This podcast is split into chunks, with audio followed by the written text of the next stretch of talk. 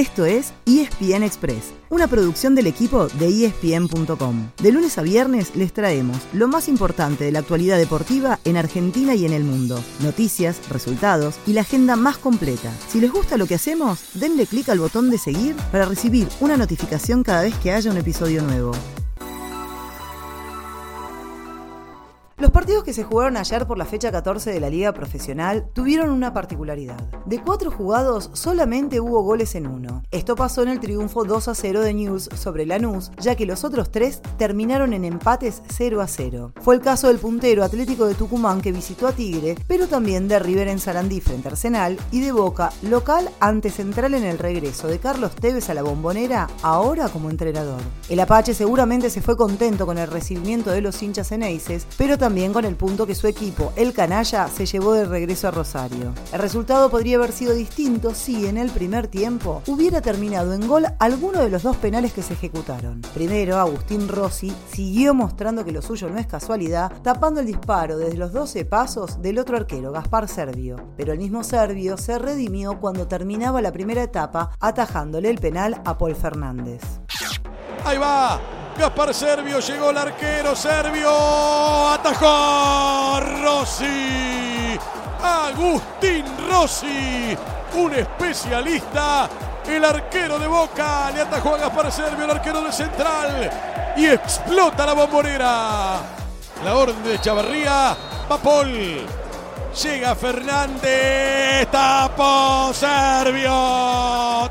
Pase lo que pase en los seis partidos que se juegan hoy, la punta seguirá en manos del decano una fecha más, ya que con el empate le sacó cuatro puntos a Gimnasia y Esgrima de la Plata. Pero además del Lobo habrá muchos buscando acercarse. No será el caso de los primeros dos partidos entre equipos que están debajo de la mitad de tabla. Barracas Defensa a las 14.30 y Aldo y Vélez a las 16.30. Pero a las 7 de la tarde, Patronato puede llegar a un tercer puesto compartido a 5 del líder si le gana a Talleres en Córdoba. A la misma hora hay un duelo clave entre Unión y Gimnasia. Si gana el Tatengue, se pondrá a 5 pero con un partido pendiente. Mientras que, si el Lobo suma de a 3, quedaría solamente un punto. A las 21.30 Argentinos buscará quedar a 3 venciendo a Estudiantes en la paternal, mientras que Racing se ubicaría a 5 ganándole a Banfield en el sur.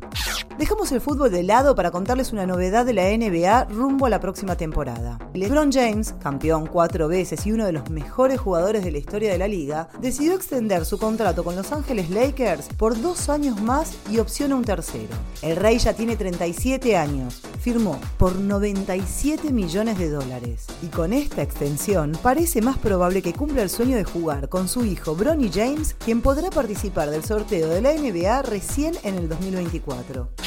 Una vez más nos despedimos contándoles lo que pasó y lo que se viene en el tenis para que no se pierdan nada del Masters 1000 de Cincinnati disponible por Star Plus. Ayer hizo su debut Rafael Nadal en su regreso al circuito después de retirarse de Wimbledon por una lesión. El español dio pelea pero perdió en tres sets con Borna Koric y así no podrá llegar esta semana al número uno del mundo. Necesitaba ser campeón y que además pierde el ruso Danil Medvedev hoy mismo en octavos. También por octavos, hoy desde las 2 de la tarde se presenta el único argentino que sigue en el torneo, Diego Schwartzman, frente al griego Stefano Tsitsipas. Ese fue el final del episodio de hoy. De lunes a viernes, al comenzar el día, les contamos lo que pasó y lo que se viene en el mundo del deporte. Los esperamos en el próximo episodio con mucho más y ESPN Express.